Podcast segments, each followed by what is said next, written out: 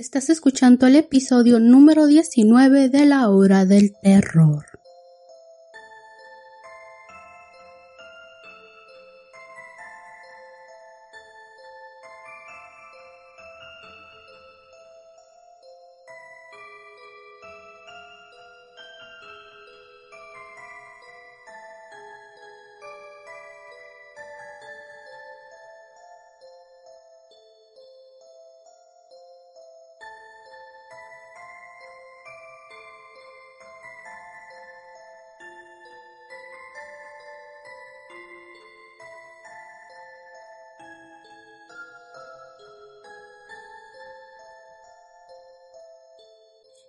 ¿Qué Le doy la más aterradora bienvenida a esto que es La Hora del Terror, un podcast dedicado a lo paranormal, asesinos en serie, leyendas, criaturas misteriosas y mitológicas, vida extraterrestre y todo lo que se le vaya asomando a este podcast. Y sí, hoy estamos a otro viernes, viernes de terror. Pero antes de empezar con este nuevo episodio y para evitar que te jalen los pies esta noche, los invito a que se suscriban al botoncito que dice suscribirse y no se te olvide activar la campana de notificaciones para que no te pierdas ninguno de los episodios nuevos. Y a todos los terror lovers que me escuchan por Spotify o Apple Podcast, también los invito a que me sigan, se suscriban y también los que me ven por YouTube también me pueden escuchar en Spotify y Apple Podcast y en la aplicación de iVoox. Y bueno, dicho todo esto, ¿qué tal si empezamos ya con el episodio del día de hoy? Y versión inofensiva o una línea directa a los espíritus malévolos.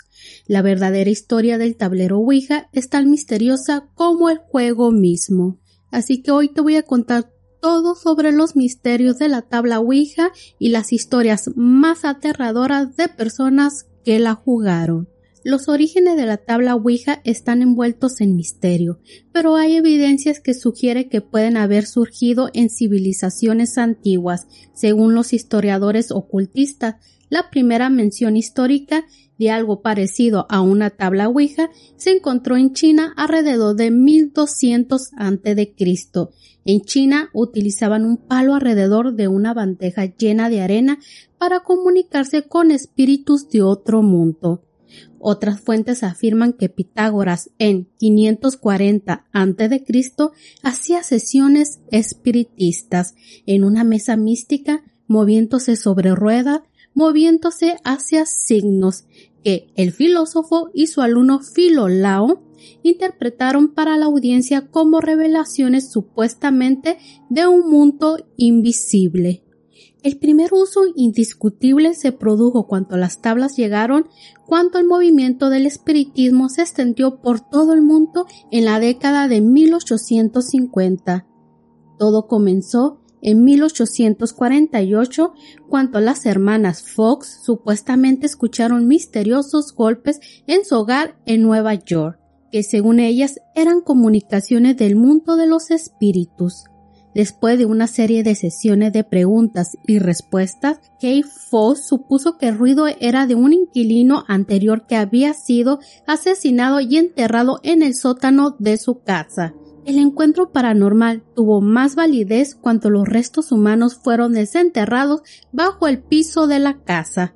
La noticia ganó rápidamente la atención nacional y las hermanas Foss se convirtieron en celebridades. El deseo de comunicarse con los muertos se convirtió en una manía nacional que pronto se extendió por todo Estados Unidos y Europa la gente comenzó a celebrar sesiones organizadas donde le hacían preguntas a los espíritus que podrían ser respondidas por una serie de golpes. Se dijo que el más del 10% de la población comenzó a realizar estas sesiones. Incluso Mary Todd Lincoln, que era la esposa de Abraham Lincoln, celebró sesiones de espiritismo en la Casa Blanca de forma regular de hecho, tratando de conectarse con sus hijos ya fallecidos. Los métodos de adivinación en ese momento incluían balancear un péndulo sobre una placa que tenía letras alrededor del borde o usar una tabla completa para indicar letras dibujadas en el piso. En sus primeros años el tablero de Ouija se denominaba el tablero que habla y tenía un aspecto muy diferente de lo que conocemos hoy en día. Luego, el 28 de mayo de 1890, los empresarios Eli Japón y Charles Kennard tuvieron la idea de patentar un planchete vendido con un tablero en el que estaba impreso un alfabeto.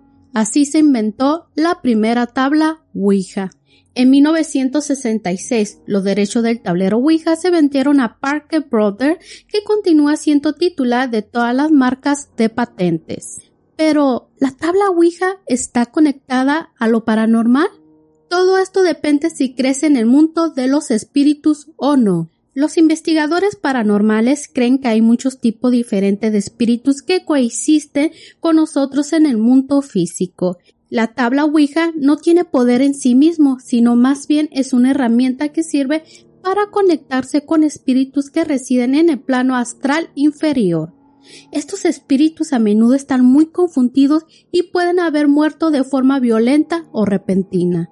La mayoría de los muertos recientes que son de hecho fantasmas nunca vuelven a ser vistos por los vivos una vez que han pasado más allá de este reino crepuscular. Sin embargo, en algunas circunstancias los muertos pueden quedar atrapados en las regiones etéricas inferiores más cercanas a nuestra realidad física y muchas veces no saben cómo o simplemente se niegan a seguir adelante. Si no crecen los fantasmas, el tablero Ouija puede explicarse simplemente como un juguete que puede ser manipulado por la mente subconsciente o consciente de los jugadores. La enciclopedia de lo oculto y lo paranormal señala que con los ojos ventados los operadores de la tabla Ouija no pueden producir mensajes inteligibles. Cualquiera que sea el caso, el tablero sigue siendo un vehículo entre lo conocido y lo desconocido. Pero tengan mucho cuidado con lo que hacen. El tablero Ouija funciona como un teléfono. Cualquiera puede responder su llamada. Tal fue el caso de algunas historias que les voy a contar a continuación de personas que jugaron con la Ouija. Estábamos pasando rato en el dormitorio de un amigo, decidimos jugar el tablero Ouija. Algunos de nosotros lo habíamos usado antes y algunos que no lo habían hecho eran bastante escépticos. Eran aproximadamente las once de la noche y la comunicación con la Ouija iba bastante bien. Gary, uno de los escépticos, seguía llamando tonterías a todo el asunto. Lo convencimos para que se sentara en el piso con nosotros y le diera una oportunidad. Su primera pregunta fue ¿Es esto real o solo un montón de tonterías? El planchete se cerró. Ah, no. Gary dice aún sin creer. Pruébalo. Tan pronto como terminó de decir esa palabra, las luces de la habitación parpadearon y la alarma contra incendio del edificio se encendió. Esto nos asustó a todos y salimos de la habitación para seguir los procedimientos de alarma contra incendios. Después de aproximadamente 20 minutos, la seguridad del campus dijo que era una falsa alarma y nos permitió regresar a los dormitorios. Cuando llegamos a la habitación de Gary, la tabla Ouija ya no estaba. Nadie se la llevó, la habitación había quedado cerrada, simplemente desapareció. Historia 2.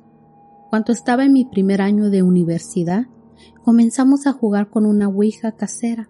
Éramos como cinco personas. Contactamos a un espíritu cuyo nombre me alegro de haber olvidado. Mientras estábamos jugando sonó el timbre y una de mis amigas tuvo que irse ya que su padre estaba allí para recogerla. No cerramos la sesión al despedirnos del espíritu, ya que no teníamos idea y simplemente tiramos el papel.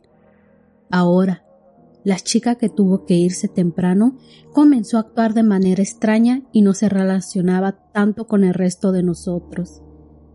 Unos meses después de lo sucedido, nos dijo que fue a hacerse una limpia, ya que no se sentía como ella misma, y nos dijo que en el momento en que entró por la puerta, la bruja que la iba a limpiar la asustó por completo y le dijo que tenía un espíritu con ella. La bruja le dijo que el espíritu la estaba siguiendo, ya que no cerramos la sesión. Mi amiga trató de suicidarse unas tres veces después de esto. Ella se fue a vivir a otro lugar, así que he perdido el contacto con ella. Al final ya no volví a saber más de ella. Historia 3. Cuando era pequeña jugaba con una ouija con mis amigos. Todos excepto yo creían los espíritus, así que me la pasaba pidiéndole al tablero que hiciera cosas más físicas, como tocarme el hombro. El tablero nunca se movió, pero de pronto comencé a sentir un ardor en la espalda. Había tres marcas de manos en mi espalda y estaban rojas e inflamadas, como si me hubieran abofeteado. Me niego a volver a tocar una ouija. Historia 4. Una chica de 14 años de Illinois siempre mostró gran interés por los temas místicos y oscuros. Una noche decidió reunirse con una amiga para jugar a la Ouija y mientras se encontraba frente al tablero preguntó cuánto moriría su amiga, a lo que la tabla contestó que sería dos años después, de una forma brutal. Increíblemente mi amiga fue estrangulada y su cuerpo arrojado a la orilla de la carretera, y fue exactamente dos años después. Historia 5 un adolescente de 15 años tenía tal adición a este macabro juego que se pasaba todas las tardes frente a la Ouija. Un día le comentó a sus amigos que hizo un pacto con el diablo y que le había ofrecido su alma a cambio de vida eterna, pero todos pensaron que se trataba de un juego. Sin embargo, días después su cuerpo fue encontrado colgado en un árbol cerca de una iglesia.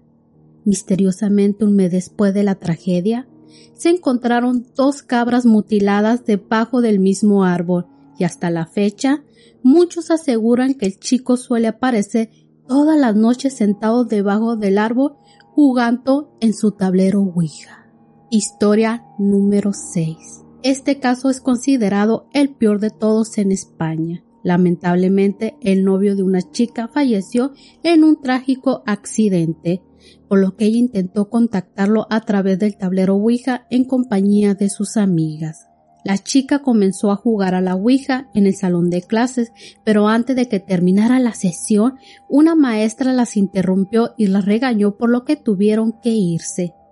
Días después, la chica comenzó a ver sombras, aparecer con rasguños, presentar problemas de insomnios y a sufrir convulsiones sin que los médicos encontraran razón alguna.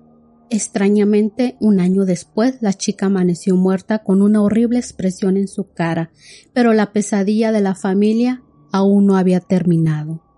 Días después de la muerte de la joven, sus hermanos comenzaron a ver sombras a todas horas del día. Incluso un día vieron cómo la foto de la joven se quemaba enfrente de todos. Hay quienes juran que el mismísimo demonio llegó por ella al no cerrar la sesión cuanto intentó contactar a su amado. Muchos líderes religiosos y personas creyentes en fenómenos paranormales advierten que el uso de la Ouija trae consigo peligrosas consecuencias que lo pueden llevar incluso hasta la muerte. Pero el tablero Ouija fue simplemente una macabra estrategia de marketing o realmente es capaz de abrir portales malignos para comunicarnos con nuestros seres queridos al más allá. Pero como les digo siempre, ustedes tienen la última palabra. Pero cuéntame a cuál de estas seis historias fueron las que te impactaron más. A mí, en lo personal, fue la número cuatro y la número seis fueron las que más me impactaron. Pero antes de terminar, con este podcast, los invito a todos a que se suscriban a todas mis redes sociales. Tengo Instagram, Twitter, Facebook, TikTok. Ah, vayan a ver mis TikTok. Estoy subiendo pequeñas historias de terror para que no se lo pierdan. Todos los links los pueden encontrar en la información. Ahí están todos los links directos a todas mis redes sociales. Y también le hago la invitación a mis amigos que me escuchan por Spotify o Apple Podcast o por la aplicación de vos También los invito a que me sigan. Todos los links también están en la información. Y bueno, este podcast ha llegado a su final. Muchas gracias por escucharme. Nos escuchamos en un próximo viernes con un nuevo episodio. Yo soy Rocío Madrigal y esto fue La Hora del Terror. Y recuerda que las fuerzas de la oscuridad están en todas partes.